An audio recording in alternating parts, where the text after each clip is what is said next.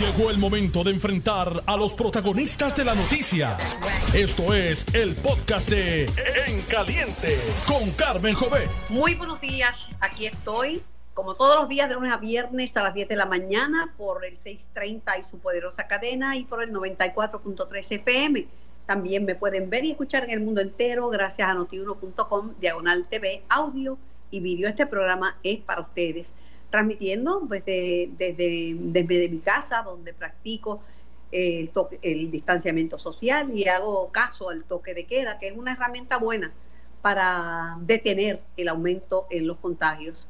Eh, ¿Cómo? Pero no estoy metida en los supermercados porque creo que eso de abarrotar los supermercados me parece a veces una locura. No veo la gente guardando, muchos de ellos, algunos sí, el distanciamiento social y el, mundo, eh, no, hay que, no hay que vaciar el supermercado, que es lo que mucha gente hace, lamentablemente, en, en, nuestro país. Y no hay esto. Anuncian una, un huracán y, y también. Pero bueno, quédese en su casa, como lo estoy haciendo yo, por su salud, por su vida y por la de los demás. Tengo al comisionado de seguridad, Henry Escalera, en, en línea, a quien le doy la más cordial bienvenida. Saludos, comisionado. Muy buenos días, Carmen Jovet, y buenos días a los escucha.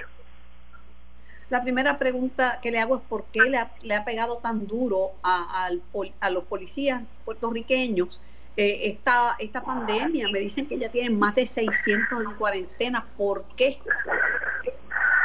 Mira, Carmen, este, el equipo, eh, el Museo de la Policía de Puerto Rico le ha dado equipos de seguridad a los agentes entendemos que hace falta más equipos, tenemos una, una compra solicitada, una requisición de, de equipos de seguridad para, para reforzar eh, el equipo que estaba velando, valga la redundancia, esta compra le va a dar eh, 30 mascarillas a los agentes, una caja de guantes de 100 unidades y una capa protectora. Esperemos que este equipo llegue lo más pronto posible, aunque hay distintas vías. Los casos que hemos tenido también han sido familiares que tenían los síntomas y policías se, se, han contaminado o se han perjudicado con esta situación, pero también es una realidad que, necesitamos equipos de protección que estamos en espera que llegue lo más pronto posible. todos de los 678 agentes están eh, en aislamiento por una medida cautelar y preventiva y allí ido regresando, pero pero vamos a seguir haciendo estos, estos pasos afirmativos para proteger a los compañeros cuando surja algún alguno de ellos, algún familiar cercano con síntomas similares o parecidos al COVID-19. ¿Algún, algún eh, policía ha dado positivo al COVID-19? Sí, sí, este, en Guapuena, el cuestión de Guapuena, bien cerca de nueve, eh, ha surgido más información, pero eh, por IPA, el IPA, este, la doctora, eh, el que hace el laboratorio, el que informa a la gente, esperemos que esta información siga fluyendo, pero, pero, cerca de 13. Ni cuarteles ni nada, en términos generales, sin violar de ley, pues solamente el número, ¿cuántos tienen contagiados? Cerca, de 13 es la información que yo tengo, pero cerca de 13, cerca de 13 es la información que tengo, no es la oficial, sino que algunos agentes informados, eh, alrededor de 13 agentes. ¿Y cuántos cuarteles cerrados, eh, comisionados de fiscalera?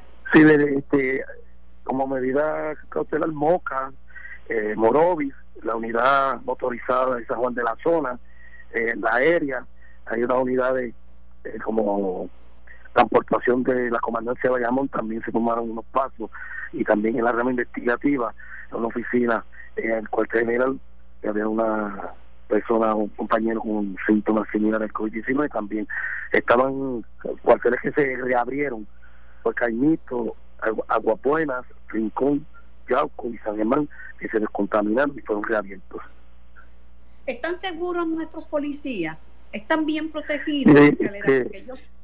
perdone que le interrumpe, e interrumpa, yo he entrevistado policías municipales que se sienten, pero huérfanos de protección, uno lo, lo suspendieron de, de, su trabajo allá en, en, Arecibo por denunciar que no tenía suficiente equipo para, para enfrentarse a una fila donde lo que había era personas que iban a, con síntomas que iban a hacerse la prueba. ¿Están protegidos? Mire, los, policías eh, están protegidos, pero debe haber más equipos. Hay algunos que no tienen el equipo suficiente. Hay policías que están comprando eh, mascarillas y eso no debe ocurrir. Por eso este estamos esperanzados. Eh, seguimos haciendo las gestiones con el supridor hay una demanda a nivel mundial de los que fabrican estas mascarillas, eh, los guantes. Eh, hay, ayer específicamente una compañía privada eh, nos, nos obsequió, nos donó eh, el uno para cada policía, que lo estamos ya repartiendo desde ayer. Eh, todo el equipo que hemos conseguido, sean guantes, sean 10 cajas, todas las estamos repartiendo, pero entendemos que hace falta más equipo.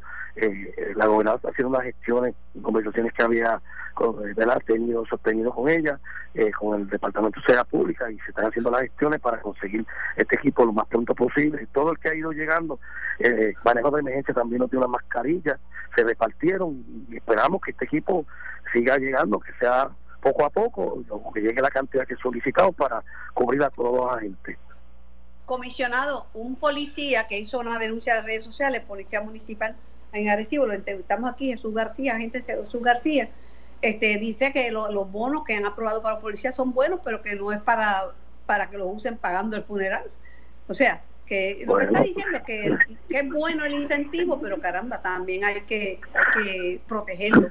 Claro, estamos conscientes, estamos conscientes, en adición a eso, desde el equipo adicional de mascarilla, guantes y gafas, protectoras, también se la por la plataforma Policía Informa se le ha dicho a los policías la distancia que tienen que guardar, eh, se le ha dado eh, distintas eh, aplicaciones de, de, de consejos donde deben pasos que deben aplicar para tratar de no contagiarse. También esto de, toda la familia tiene que tomar medidas, porque si el policía toma sus medidas y llega a su hogar o comparte con otras personas y esas personas no toman las medidas, eso es una forma de contagio. Por eso yo estoy de acuerdo con la línea ejecutiva que ha promulgado la gobernadora de Puerto Rico, que va encaminada a proteger a toda la ciudadanía y a todos los, ¿verdad? A, todos por igual. No he tenido no he tenido nunca, gracias a Dios, ningún problema con ningún policía. Es más, este, los policías que patrullan el sector donde yo vivo me conocen, saben dónde vivo, han entrado a mi casa.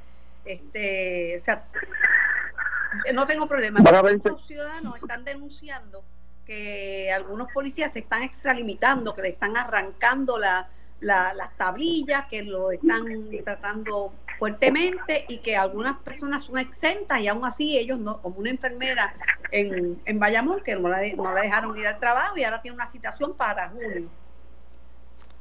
Pues este, las instrucciones son claras. Eh, la orden ejecutiva no se ocupa la tablilla por violación a la orden ejecutiva. Y se piden boletos en el estacionamiento por pares, ni, ni, tablillas que terminen en dones ni pares. Eh, estas instrucciones están claras, las instrucciones son claras. El policía puede ocupar la, la, tablilla porque no tiene los derechos, que no caiga en la excepción, ¿verdad? Que hizo el secretario de Transportación Obras Públicas, que a marzo y abril, eh, eh, hasta el 31 de mayo, se extendió una, una resolución, la, la 20-06, hasta el que le pidió o la, la, la promulgó el 7 de abril, que extiende hasta el 31 de mayo otras que estén como albete vencido por más tiempo, pues entonces ya el policía puede ocupar la tablilla, pero por la orden ejecutiva la violación no se ocupa tablilla y no se piden boletos de ley 22.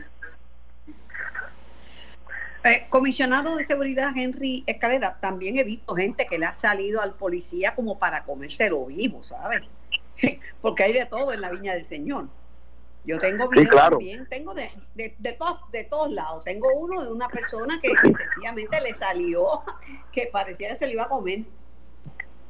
Mire, nosotros estamos llamados a proteger los derechos constitucionales a todas las personas. Eh, la, libre expresión está recogida también. Pero usted tenga precaución con lo que expresa, que no violente el Código Penal y un delito, porque el policía lo va a arrestar. Nosotros eh, vamos a, tenemos políticas para trabajar los derechos civiles aprobadas por DOJ, el Departamento de Justicia Federal, por el monitor, y las estamos aplicando. Pero no nos va a temblar la mano si tenemos que arrestar una persona porque obstruyó la justicia o agredió un policía o, o le alteró la paz, La policía tiene unos adiestramientos que debe tolerar más que, que otras personas comunes, pero no vamos a permitir que violenten la ley. Esto es por el bien de la salud de todos los puertorriqueños. Y esto no es el gobierno nada más ni la policía. Esto es eh, la ciudadanía tiene que ser, parte de este esfuerzo de evitar el contagio. Miren lo que está pasando en Italia, Europa, en Estados Unidos ahora mismo. Y eso es lo que estamos tratando de evitar.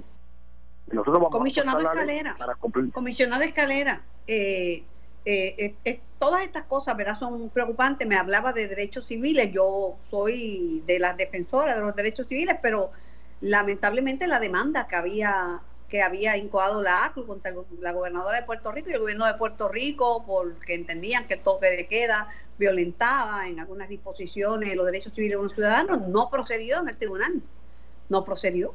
Por eso el, el honorable juez Antonio Cueva ya se expresó y, y archivó, no tenía standing este, los que estaban argumentando, y un juez pasó prueba sobre eso y le evaluó y está la terminación. Eso es lo que yo les puedo sobre esto. Los policías están adiestrados debidamente con la, para trabajar con la comunidad extranjera, la comunidad LGBTT, eh, los derechos civiles. El, personal está adiestrado para los niveles de fuerza que tienen que utilizar y este, esto está aprobado por, por el monitor y el Departamento de Justicia. Eso es lo que vamos a aplicar. Eh, pues, eh, llamado, estamos llamados a preservar y a respetar los derechos constitucionales de los ciudadanos y eso es lo que estamos haciendo y vamos a continuar haciéndolo.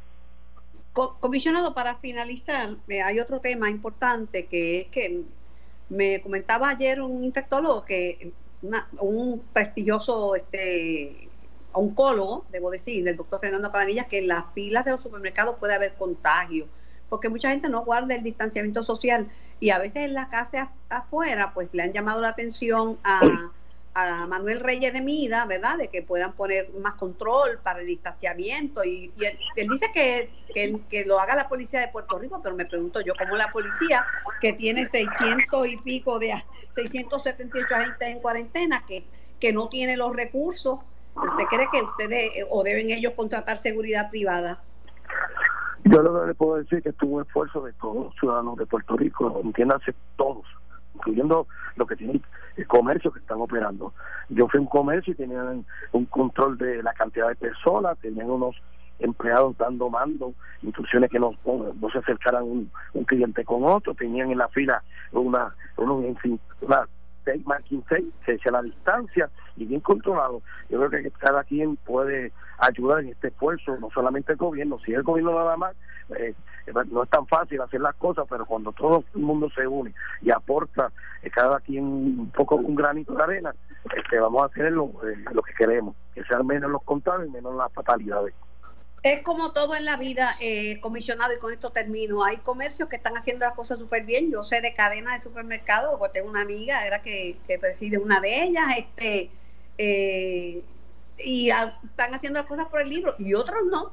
Y hay policías que están haciendo las cosas por el libro y hay otros no. Ah, de todo hay en la viña del Señor, pero también hay que tener consideraciones porque primero el gobierno está en quiebra y segundo, no es el mejor momento en términos de recursos para los policías de Puerto Rico. Esa es la verdad. Muchísimas gracias, comisionado Henry Escalera, por su tiempo y por su disponibilidad siempre a sus órdenes. Gracias, mi amable. Gracias por la oportunidad. Gracias a usted.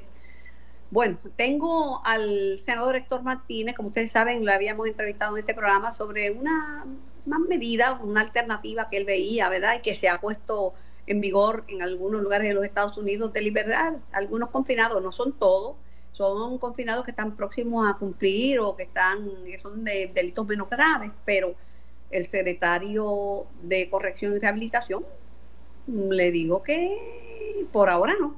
Buenos días, senador Martínez. Buenos días a ti, Carmen. Buenos días a los amigos Radio Escucha. Y encantado nuevamente de poder participar de tu programa. Gracias. ¿Qué les pareció la respuesta que dio el secretario Juanatey de Corrección y Rehabilitación?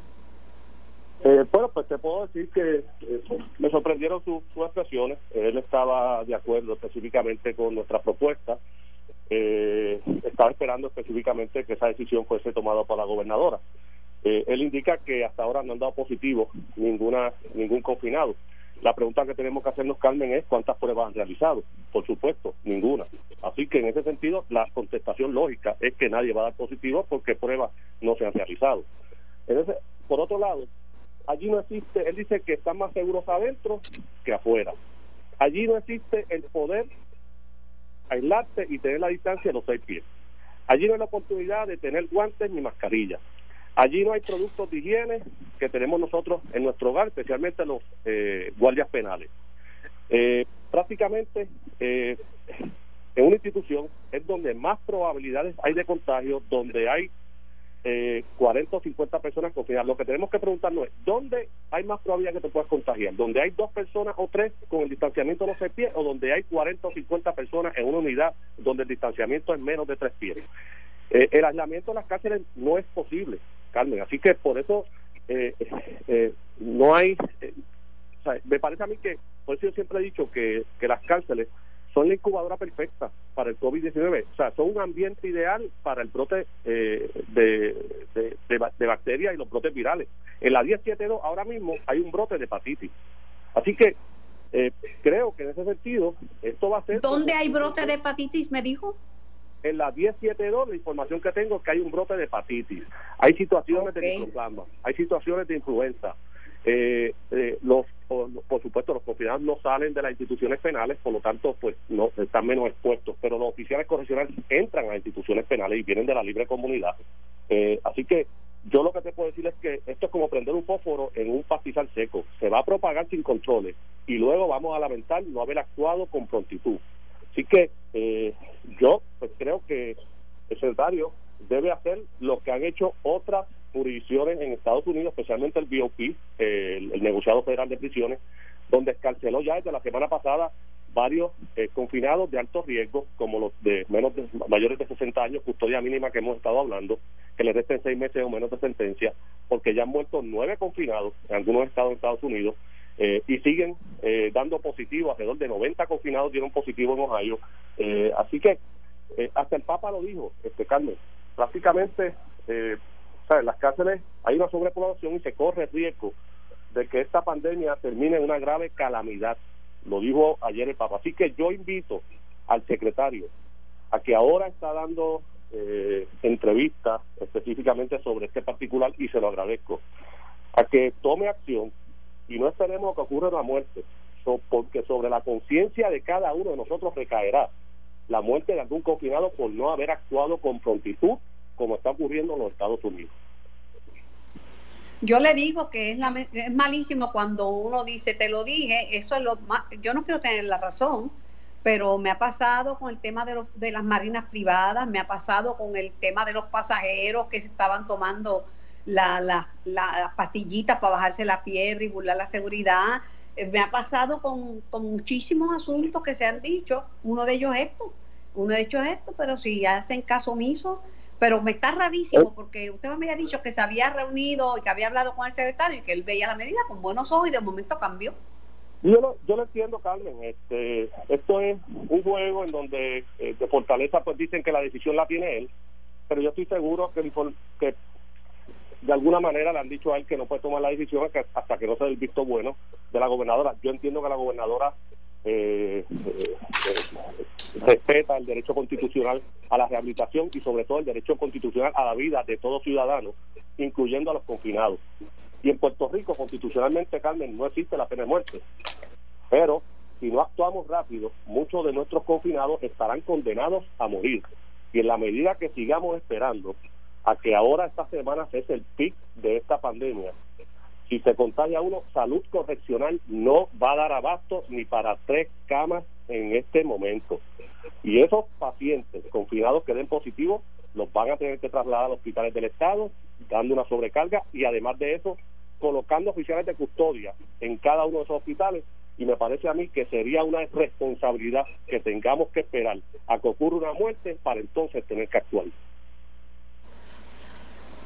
Pasando a otro tema, eh, escuché que usted pensaba que se iba a confirmar a Elmer Román como secretario de Estado pronto.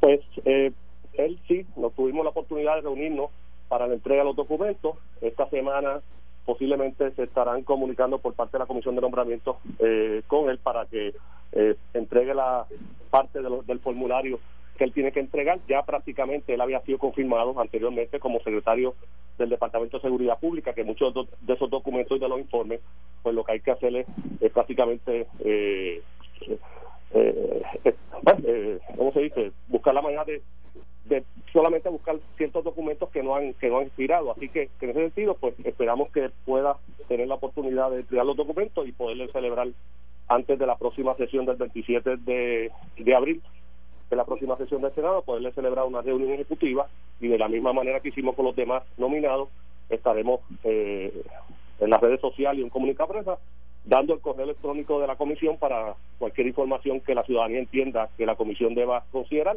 pues que puedan dar esa información. Así que, en ese sentido, pues estamos listos para evaluar ese nombramiento y llevarle una eh, reunión ejecutiva para que pueda contestar las preguntas y algunas que tengan los miembros de la comisión. Muchísimas gracias, senador. ¿Le puedo decir algo y no se ofende? No, no, por supuesto. Si viene de tu parte, sé que viene de buena fe. Es que en este gobierno yo veo que hacen unas cosas con la cabeza y otras con los pies. Y a veces las que hacen con la cabeza las rompen con los pies. Bueno, es lamentable, te lo tengo que decir, ¿sabes? No, no somos perfectos, Carmen, y, no hay gobierno perfecto. Y en momentos de emergencia, pues, eh, ocurre Lo que pasa, no somos perfectos, y la primera imperfecta soy yo. Lo que pasa es que los que están tomando decisiones de vida o muerte tienen una responsabilidad mayor yo quisiera saber. está bien, pero y la, yo yo, los que van a tomar decisiones de vida o muerte no pueden darse el lujo de tomar decisiones imperfectas.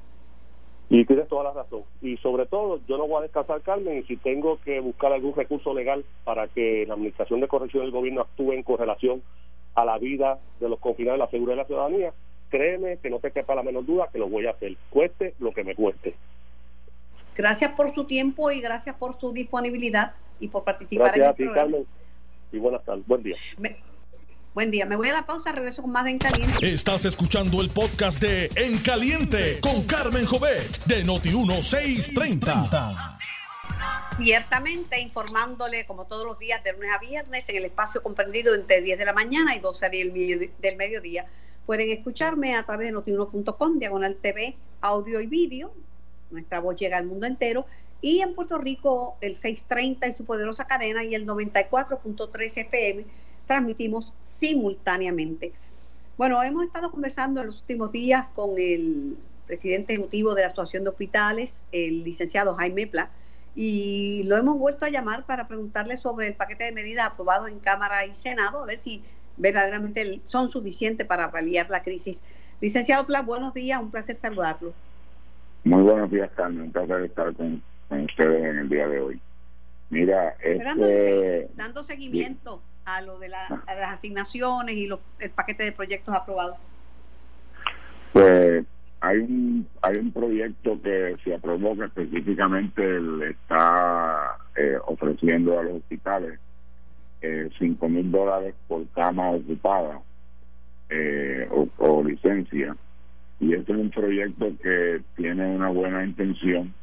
Eh, no estoy seguro que vaya a poder resolver eh, en la totalidad el, el asunto apremiante de los hospitales, porque cuando tú lo miras, estás recibiendo aproximadamente eh, 500 mil dólares por cada 100 camas que tengas, lo cual quiere decir que en promedio los hospitales van a estar recibiendo quizás como 750 mil dólares promedio de 150 camas por, por, hospitales, y algunos otros que estaban recibiendo una cantidad mayor. Yo calculé que el total de, del paquete serían como 39 millones de dólares.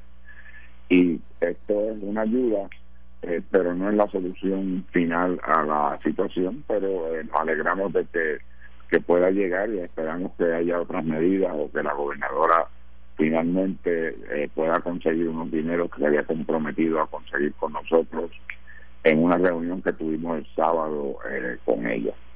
También está esta, de la... Ayuda, Licenciado, esta ayuda es con fondos de, de, Puerto Rico, pero también viene un paquete de fondos federales para, para los hospitales, ¿no es cierto? Sí, eh, hemos estado tratando de descifrar ese paquete de fondos federales. Anoche eh, salió una explicación de los primeros 34 billones de dólares de ese paquete de 100 billones de dólares que se está eh, que se incluyó en la ley específicamente para hospitales.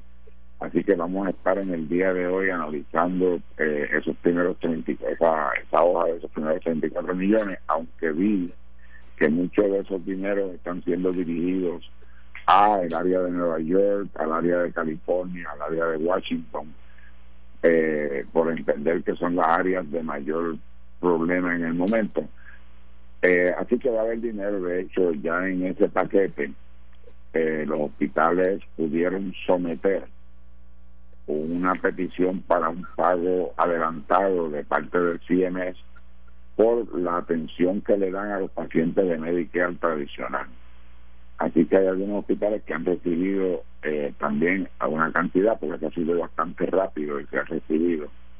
Eh, pero tienen que acordarte que en Puerto Rico la gran mayoría de los pacientes de Medicare están en Medicare Advantage, así que lo que se, está recibiendo es del 20% de la totalidad de los pacientes que atendemos de Medicare. Pero eh, algo es algo, ¿no? Seguimos, seguimos caminando.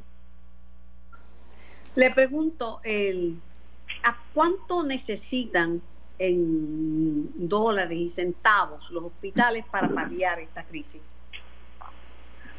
Pues eh, yo he hecho un cálculo, Carmen, de que probablemente, por lo menos de manera inicial, si esto sigue como camina y el censo que yo vi del día de ayer está más o menos igual que el del día anterior, estamos en los 28 o 29% de ocupación en los hospitales, yo creo que van a necesitar por lo menos como unos 100 millones de dólares para poder, este eh, inicialmente, para por lo menos sostener el sistema en lo que empiezan esos censos a subir nuevamente. Licenciado Pla, yo quería recoger una reacción suya sobre la situación que ha pasado en, en, algunos, las recientes, los de IMA, este, todos los problemas que han tenido y pues, las quejas que, que están que está habiendo sobre las necesidades en esos, en esos centros hospitalarios. Bueno, tú sabes que en las redes sociales han estado surgiendo mucha eh, información sobre si los eh, empleados de los hospitales tienen todos los equipos que necesitan, ¿verdad? Y los hospitales están eh, cuidando muy de cerca todos los abastos que tienen, pero en Puerto Rico los abastos se van a terminar muy pronto si no viene una ayuda especial. Eh, el, hay una cantidad de productos de lo que llaman el National Stockpile, pero lo que los hospitales recibieron fue ínfimo. Hay algunos hospitales que recibieron, por ejemplo, una caja de mascarillas N95, que son 244 mascarillas, eh, que realmente eso queda para quizás medio turno en un hospital que, que tenga mucho uso. Eh, los hospitales están usando los productos de protección personal en todas las áreas que se requieran usarse, ¿verdad? Y hay diferentes tipos de productos para diferentes sitios. Se usa un producto, eh, un tipo de mascarilla para intensivo, uno para cuartos de aislamiento, uno para salas de emergencia, pero eh, no se van a, a darle mascarilla necesariamente a personas que se encuentren en las áreas administrativas que no tienen contacto con pacientes, excepto que algunos de ellos muestre alguna situación de catarro o alguna cosa, ¿verdad? Para tratar de salvaguardar al paciente cuando llegue a la sala de emergencia. Lo cierto es que hay, miedo en los hospitales, eh, no es para menos. Eh, ya el sector profesional que compone las enfermeras ha tenido hasta ahora dos, fatalidades. Eh, una, una terapista respiratoria también lamentablemente falleció, hay médicos infectados, hay un médico, no sé si salió, pero está en un ventilador y les preocupa porque no son, no son, no es el, no es el equipo, el IPP, no es el equipo que está recomendando el CDC y la Organización Mundial de la Salud para los que están en contacto directo con los pacientes, porque la exposición de, de esos profesionales de la salud al virus es bien alta.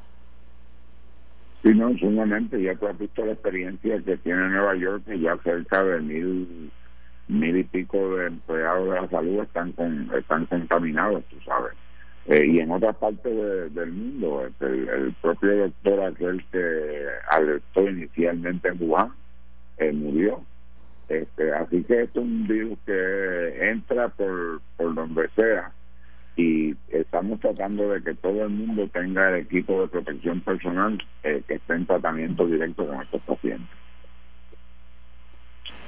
Bueno, muchísimas gracias, eh, licenciado Pla. Estoy a las órdenes. Sabe que me consigue con levantar el, teléfono y ya eh, nos ponemos en comunicación. Lindo día. Agradecido siempre por estar contigo. Cuídate. A las órdenes. Bueno, tengo al senador Miguel Romero en línea. Buenos días, senador Romero. Buenos días, senador Romero. Sí, buenos días, Carmen. Aquí estoy. Saludos. Buenos días. No, hablaba con el, presidente ejecutivo de la Asociación de, Hospitales, el licenciado Jaime Pla, y agradece la, ayuda de eh, el dinero, 5 mil dólares por cama, pero dice que eso eh, se queda corto porque ellos necesitan 100 millones de dólares. Yo le pregunté si estaba sumando el paquete que viene de los Estados Unidos, ¿cómo? Pero detrás de esto mi preocupación es que nos, a que nos sigan despidiendo empleados de la salud porque cuando hagan falta no lo vamos a tener. Claro, Carmen, y estoy de acuerdo contigo. Eh, tan reciente como el lunes pasado se, se aprobó otra resolución adicional en el Senado para eh, que va dirigida expresamente a enviar recursos, recursos económicos a nuestros hospitales, a los componentes del sistema de salud. Eh, se han incluido también eh, aquellas facilidades que son manejadas por el gobierno de Puerto Rico con una cantidad por municipios, también a los hospitales privados. Así que eh, del mismo modo se han aprobado otras medidas, como recordará eh, eh, la de la, permitir la práctica de la, de la telemedicina y esto en conjunto con iniciativas a nivel federal que se están tomando y que la comisionada residente en Washington, Jennifer González, estado informando, se ha estado todo dirigiendo para robustecer nuestro sistema de salud porque sabemos que es la línea de defensa en contra de esta, de esta enfermedad. El problema es que esto sigue aumentando, nosotros no hemos llegado a nada, ni nos estamos acercando al pico de esta pandemia y entonces no podemos permitir que colapse el sistema de salud. Los hospitales privados están pidiendo ayuda, esperan que la gobernadora le firme el proyecto para los incentivos. Víctor Ramos está pidiendo que el 4% de extensión sea a todos los médicos de Puerto Rico, o sea, son muchas cosas a la vez. Claro, y se están eh, se están aprobando, ¿verdad? Siguiendo eh, eh, la prioridad, que es lo que, que tiene que ser la preservación de la vida. Fíjate, Carmen, que cuando cuando vemos lo que está ocurriendo alrededor del planeta, alrededor del mundo, en todos los países donde esta pandemia ha afectado, es que se ha afectado también dramáticamente el, sistema de salud de cada uno de, los países, ya sea porque los profesionales de la salud están expuestos a, a, infectarse con el virus y han pagado muchos de ellos con su propia vida. Segundo, porque si miras a nivel de los Estados Unidos, eh, la cantidad de eh, ventiladores, por ejemplo, disponibles para atender aquellos casos más graves, eh, se ha tenido que hasta activar una legislación de los tiempos de la Segunda Guerra Mundial para ordenar a que compañías manufactureras puedan comenzar a fabricar hasta ventiladores. O sea que esto es una crisis que nos está afectando a todos y tenemos que eh, mirar aquí en Puerto Rico sí todas las cosas que podamos hacer, todas las iniciativas que podamos tomar, pero partiendo de una realidad de que tenemos que de que la expectativa, la expectativa y la realidad sobre la cual no podemos escapar porque el que se escapa de la realidad no puede atender adecuadamente la crisis es que esto eh, eh, nos está afectando y que como tú como tú mencionaste hace unos minutos atrás el pico no ha llegado.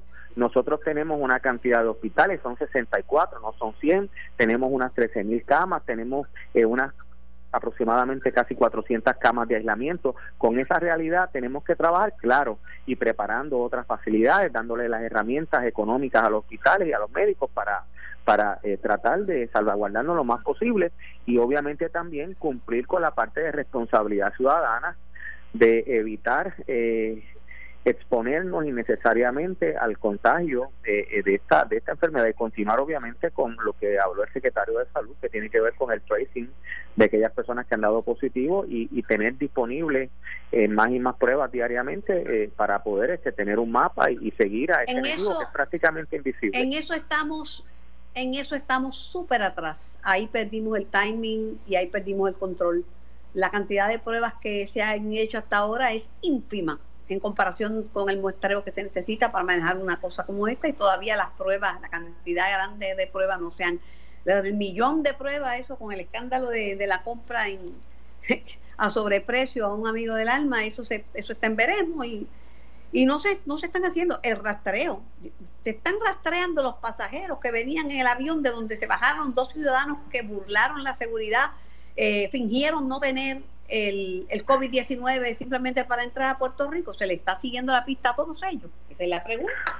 Bueno, yo, entiendo, una vez entró en, funciones el secretario eh, Lorenzo González, que una de las primeras cosas que hizo fue, ¿verdad?, eh, señalar sí lo que se estaba haciendo correctamente, pero aquellas áreas en las que había que eh, mejorar sustancialmente, él fue la persona que, que habló abiertamente sobre la necesidad de mejorar el procedimiento de rastreo, eh, también incluso de, establecer medidas adicionales. pero estamos de acuerdo, senador Romero, la, necesidad de mejorar el rastreo hasta hasta un cualquier muchacho por ahí le va a decir que sí y mejorar el número de pruebas también es ¿Cuándo se van a hacer masivamente? Esa es la pregunta que tienen que contestar y no la contestan. ¿Cuántos han rastreado? ¿Qué modelo de rastreo tienen? Claro, y, yo, yo lo que espero es que eso ocurra, eh, Carmen, ya en los próximos días. Sabes que el secretario de Salud eh, anunció en el día de ayer, así lo señaló la prensa en el día de, o parte de la prensa en el día de hoy, que se iba a estar estableciendo este nuevo eh, dashboard donde no tan solo iba a haber información detallada sobre los contagios, se iba a actualizar eh, la información sobre pruebas que se estaban administrando independientemente a través del laboratorio, a través de los IPA, a través de sistemas municipales que estaban haciendo esta prueba y obviamente también el rastreo para que tengamos el mapa a nivel municipal. Que es, claro, usted le está diciendo que se iba, pero los, e, los epidemiólogos y los estadísticos no, no bregan con lo que se iba a hacer, sino con lo que se ha hecho y con lo que se hizo. Y en eso el tiempo ha sido oro y estamos, ganamos tiempo con la cuarentena, acción aplaudida por todo el mundo, pero después hemos perdido tiempo con los traqueteos de las pruebas. Ah, no, claro, eso, y, eso, es al tener tres secretarios de salud en un mes, cada uno con un discurso distinto. Y, eso se debe, se debe, lo de las pruebas se debe investigar lo más rápidamente se debe exponer eh, eh, cualquier persona que haya eh, traqueteado, que haya pretendido eh, abusar de esta situación eso eso es una eso es un deber ineludible que hay que que hay que cumplir con ello. Ahora eso no puede ser óbice para que entonces no se continúen haciendo las cosas que hay que hacer no lo que se ha hecho lo que se ha hecho bien fantástico pero eh, lo que tú mencionas de tener este eh, más pruebas de que seamos más agresivos en el sentido positivo haciendo esta esta administración de pruebas para determinar dónde están los contagios hacer el tracing pues claro que es necesario tiene que hacerse ya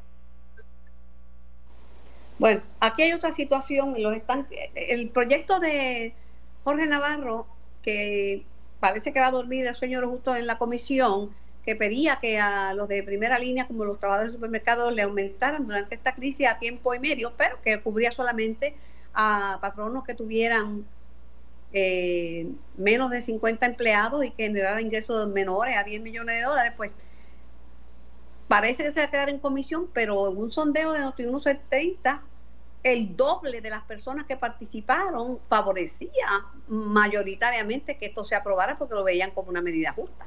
Claro, y cuando y si tú haces un sondeo de toda la población, no tan solo de los que participan en los sondeos, uno va siempre a simpatizar eh, comida, todo el mundo quiere mejorar, queremos que todo el mundo gane más, queremos que todo el mundo, ¿verdad?, que tenga acceso. Ahora, es de nuevo, es trabajar con las realidades. Por ejemplo, eh, si el sector productivo eh, de ventas no está operando e incluso los que están operando lo están haciendo de forma restrictiva, pues yo creo, ¿verdad?, que, que uno tiene que trabajar con la capacidad que hay para cumplir con, con ese tipo de iniciativas. Eso es una cosa. La otra cosa que, que, que yo creo que sí quizás se debe haber hecho temprano es que eh, se están aprobando distintos paquetes de ayudas para eh, ayudar a ciertos sectores. Una cosa es eso y otra cosa es, por ejemplo, que se busque del fondo de emergencia, que esa fue mi sugerencia al compañero Navarro, que eh, trabajara, por ejemplo, eh, con la Junta de Supervisión Fiscal para identificar que de aquellos establecimientos que están en constante, que están operando, lo que son farmacias, lo que son supermercados, lo que son facilidades de salud, si podían recibir de ese fondo de emergencia una, eh, una asignación para que pudiesen compensar de forma adicional a, a sus empleados. Eso es una cosa. La otra cosa es colocar el peso de esa responsabilidad en esos sectores productivos de la sociedad que están produciendo o que están de alguna forma activos pero que ciertamente no están produciendo porque, por ejemplo, Carmen, en un supermercado está entrando diariamente, aunque tú veas la fila, el 40% de las personas que entran antes de que esta situación se estuviese dando. Así que en ese sentido yo creo que quizás un ajuste a una compensación extraordinaria sería eh, si el gobierno eh, identifica eh, los recursos de los fondos de emergencia y se logra un acuerdo con la Junta para entonces eh, conceder un grant para que el sector privado lo haga. Aunque no está claro el tema de cuándo va a ser la elección, senador Romero, le interrumpo. A mí lo que me está es que no quieren pelear con los grandes, con los mogules de la industria y de la empresa privada, porque obviamente que muchos de los que yo hablé representantes me dicen que simpatizaban grandemente con la medida de, de, de Georgie, como los usuarios que participaron en el sondeo de Noti1, pero no quieren pelear con los grandes de la industria. Este, yo creo, es que yo ya creo que había hablado con la Junta de Supervisión Fiscal, eso que usted sugiere, yo se lo pregunté y me dijo que sí, que ya Sí, yo lo hablé con él, yo, hablé con él el domingo. El domingo cuando mi reacción con él a la, a la medida fue esa, eso fue un consejo que yo di para, por ejemplo, cuando aquí se quiso dar unas bonificaciones para los policías municipales, sabiendo la condición de los eh, municipios que no tienen los recursos, eh, yo me senté con el presidente de la Junta, con la directora de la Junta, para que se identificaran esos fondos, se asignaran a los municipios y que los municipios o a través del Departamento de Hacienda, de Hacienda, perdón, se cumpliese con una responsabilidad como esa. Pues yo creo que la sana política pública sería eh, si el Estado tiene la viabilidad de asignar ese dinero a esos componentes del sector privado que están brindando servicios para poder ayudar y compensar mejor a su a sus eh, empleados que están en la línea de fuego dando el servicio, pues santo y bueno, eso yo creo que todo el mundo lo aplaudiría.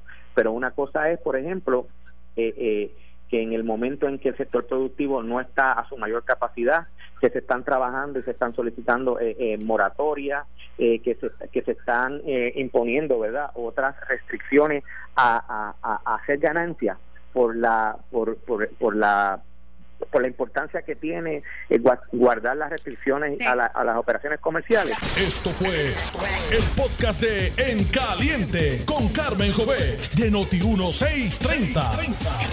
Dale play a tu podcast favorito a través de Apple Podcasts, Spotify, Google Podcasts, Stitcher y notiuno.com.